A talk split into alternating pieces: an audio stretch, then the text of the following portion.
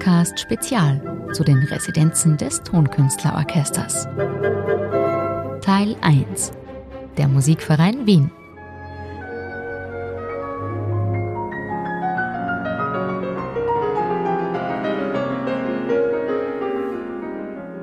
Johannes Brahms zweites Klavierkonzert.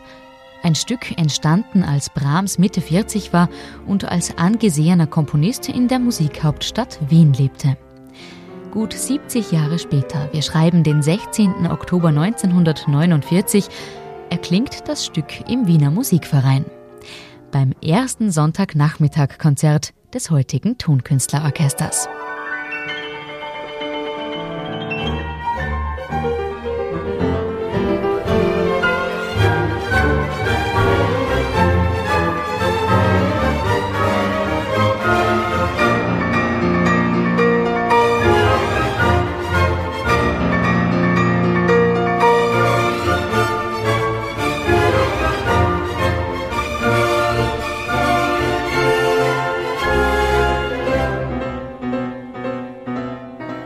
Inzwischen sind die Sonntagnachmittag-Konzerte aus dem Repertoire des Tonkünstlerorchesters nicht mehr wegzudenken. Im Musikverein ist das Tonkünstlerorchester von September bis Juni zu Gast. Der berühmte große Musikvereinsaal, auch Goldener Saal genannt, gilt als einer der akustisch besten der Welt, wenn nicht sogar als der beste. Das Tonkünstlerorchester Niederösterreich ist im Musikverein seit langer, langer Zeit verwurzelt. Höchste Zeit also, die Spielstätte genauer unter die Lupe zu nehmen. In dieser Podcast-Folge werden wir Sie mit auf einen Rundgang durch das traditionsreiche Konzerthaus nehmen und, so viel schon vorweg, uns in eine Probe des Tonkünstlerorchesters schleichen.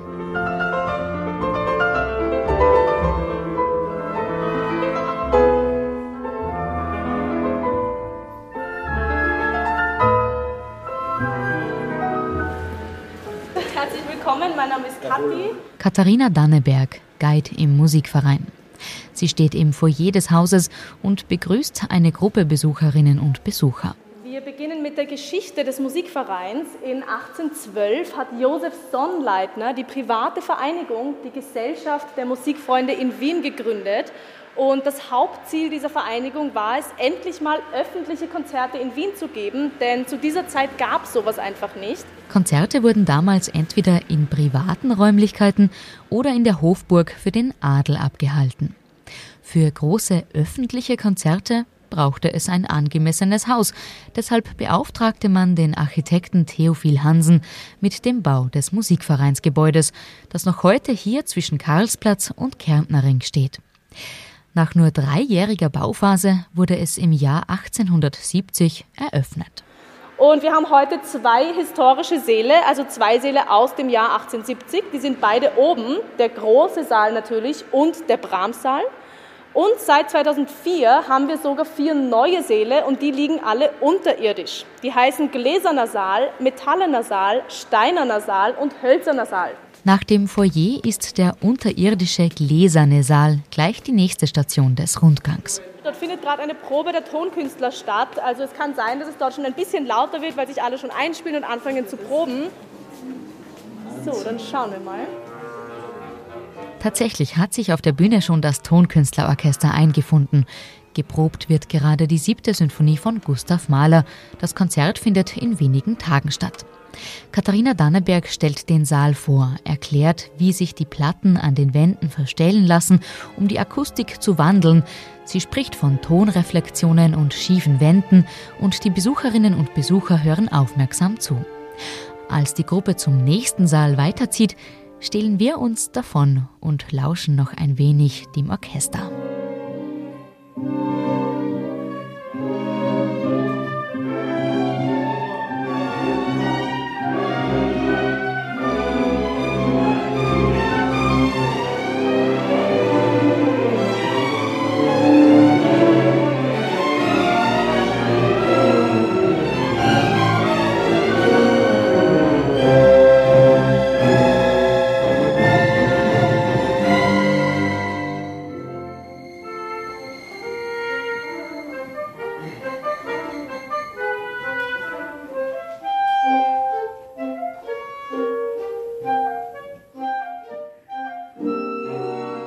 Es ist kein Geheimnis, man sagt, das wäre der beste Saal der Welt. Also ja, also dieser Ruf äh, hier in Wien äh, vom, vom Musikverein, der ist nicht umsonst. Ja. Sagt Michel Gajarino ein wenig später während einer Probenpause. Er spielt Horn im Tonkünstlerorchester Niederösterreich. Diese Atmosphäre ist, ist ähm, ja, das ist eigentlich mit Worten ähm, nicht zu beschreiben. Ne? Also man muss schon im, im, im Konzert kommen und es mitkriegen weil da fehlen mir äh, ehrlich gesagt die Worte. Abgesehen von der Sommersaison, wenn das Orchester in Grafeneck residiert, finden alle Proben zu sinfonischen Konzerten im Musikverein statt. Ich persönlich finde, dass der Musikverein, außer dass es ein äh, äh super Konzertsaal ist und ein sehr, sehr schönes Gebäude ist, es ist für mich ein Kraftort. Ja? Also so scheinbar ist es doch sehr gut gebaut worden oder an der richtigen Stelle, so wie manche äh, Kirche oder Tempel, die immer ganz genau an einem äh, Kraftort äh, sind. Und äh, besonders ist das schon äh, so, so, viele äh, bedeutende Dirigenten, Komponisten da gestanden sind und musiziert haben. Und ich habe ich hab persönlich den Eindruck, dass der Musikverein das aufgesogen hat, dass es nicht weg ist, das ist alles da. Und das ist für mich in erster Linie das Besondere am Musikverein. Die ganze Musik, die da gespielt äh, worden ist, die ganzen fantastischen Komponisten, die äh, mal Uraufführungen von ihren Werken da gehabt haben und so weiter, das ist immer noch da. Äh, das ist dieser Zauber, halt eben die, diese, diese Musik, die eigentlich dann in dem Fall nicht vergänglich war, sondern das ist ihr geblieben. Neben den traditionellen Sonntagnachmittag-Konzerten spielen die Tonkünstler auch Silvester- und Neujahrskonzerte im Musikverein. Außerdem gibt es Plugged-In-Abende mit sinfonisch aufbereiteter Weltmusik, an denen auch mal ein bisschen über den Tellerrand des gängigen Orchesterrepertoires geblickt wird.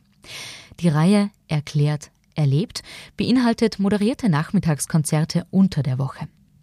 Insbesondere bei den Sonntagnachmittag-Konzerten werde für ein richtiges Stammpublikum gespielt, erzählt Michel Gacharino. Ich sehe Leute seit 30 Jahren eher. Ne? Und, und das ist schön. Also man weiß ganz genau, wo sie sitzen. Manchmal grüßen sie einen so oder machen sich bemerkbar, winken ein bisschen.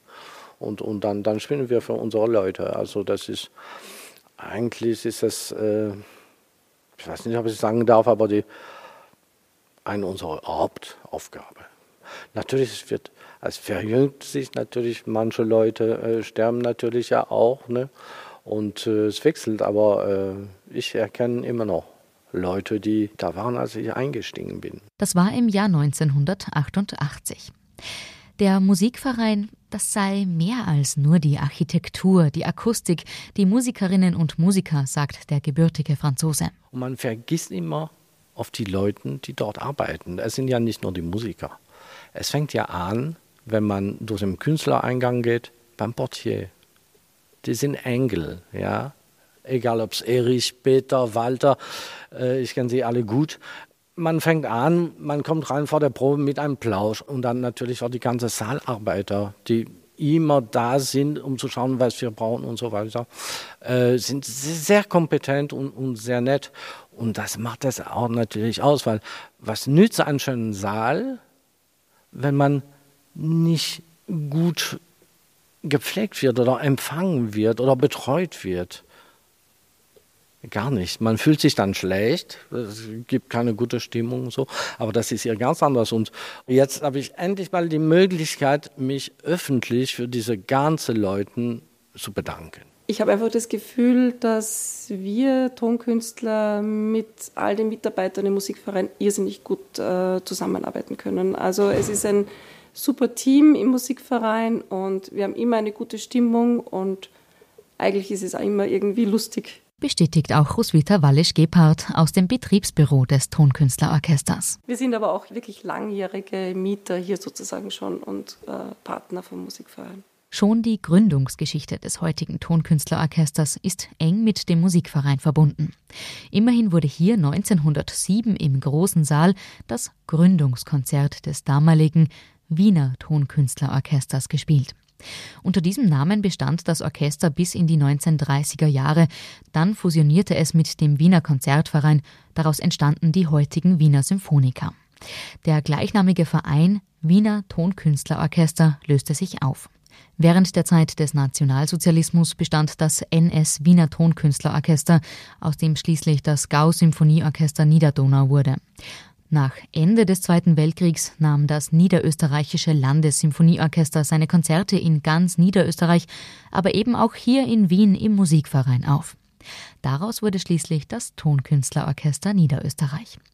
Bevor die neuen unterirdischen Säle im Musikverein eröffnet wurden, war die Probensituation allerdings, wie Michel Gascharino es formuliert, nicht optimal, muss man sagen. Also man muss sich vorstellen, ähm, man hat entweder eher im Musikverein im großen Saal äh, geprobt, als es frei war, aber mehrere Orchester haben ihr Abos, ne? die Philharmoniker, die Symphoniker, das RSO, und, und äh, wir können nicht alles zur gleichen Zeit äh, probieren. Also wir haben damals im, im Brahms-Saal, das ist der Kammermusiksaal, neben dem großen Saal, äh, quer aufgestellt, das Orchester geprobt. Das ist alles andere natürlich als optimal. Ne? Also akustisch ist das eigentlich äh, nicht viel wert. 2004 wurden die neuen Säle im Musikverein schließlich eröffnet. Seither probt das Orchester vor allem in besagtem gläsernen Saal. Und äh, dieser eine Saal, der gläserne Saal, ist sozusagen die Kopie der Bühne im großen Saal. Ja, das heißt ganz genau.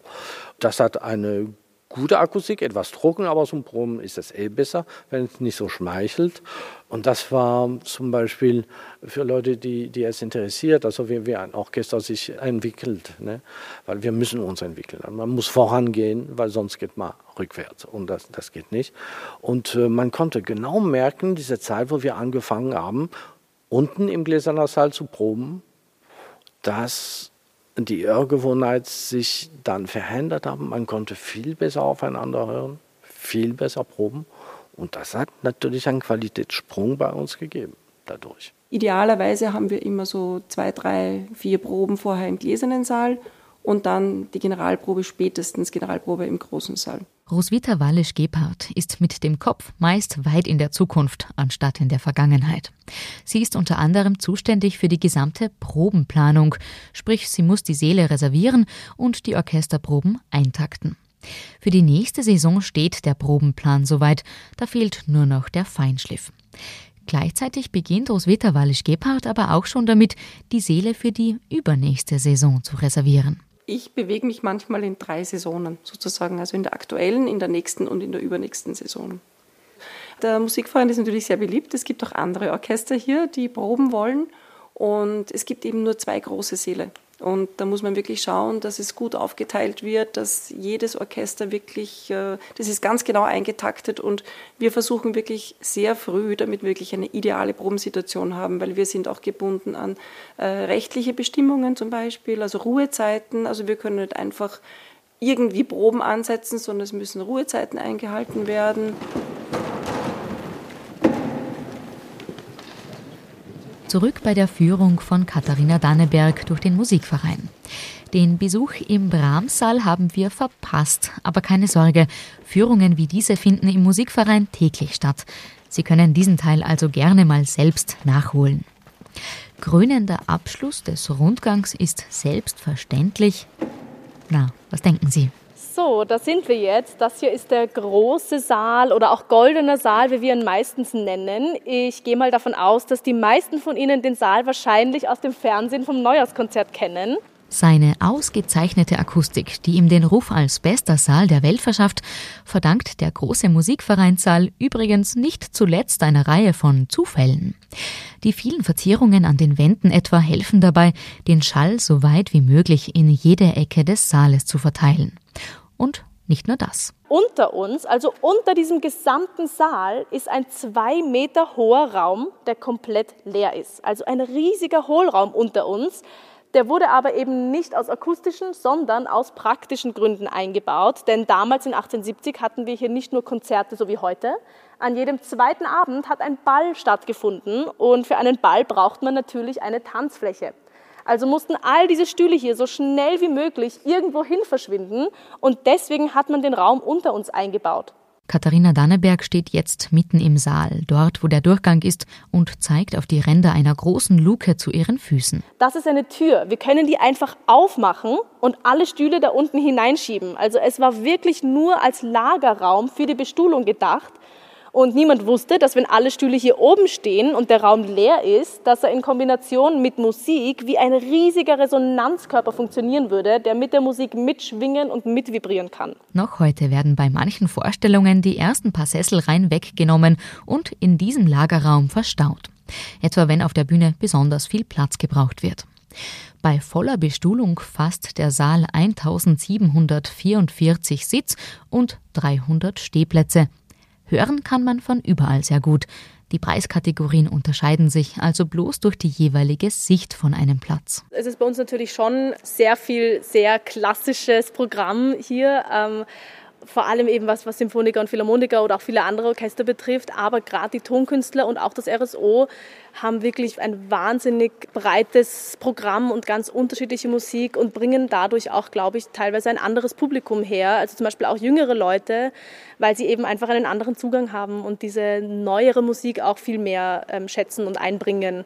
Also das habe ich schon das Gefühl, dass da, dass da wirklich ein junges Publikum auch angezogen wird dadurch. Sagt Katharina Danneberg am Rande ihrer Führung über das Tonkünstlerorchester. Ich singe hier selber im Chor, also im Wiener Singverein und ich habe schon ganz viele Projekte auch mit den Tonkünstlern gesungen und es ist einfach immer, die Zusammenarbeit macht total viel Spaß und es ist irgendwie ein sehr respektvoller Umgang miteinander und das finde ich persönlich einfach sehr schön.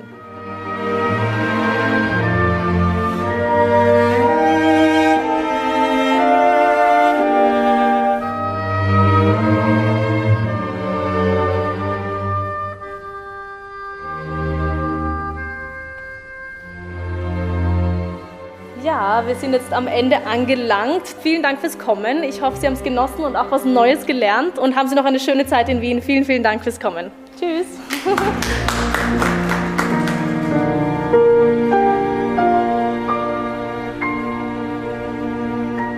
Und damit endet auch diese Spezialausgabe des Podcasts zum Musikverein, einer der Residenzen und, wenn man so will, der Wiege des Tonkünstlerorchesters.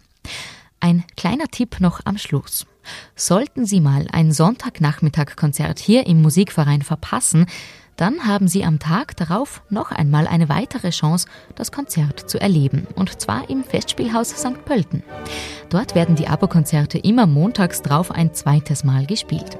Und für ein bisschen Hintergrundwissen gibt es natürlich auch für das Festspielhaus St. Pölten eine Podcast-Folge.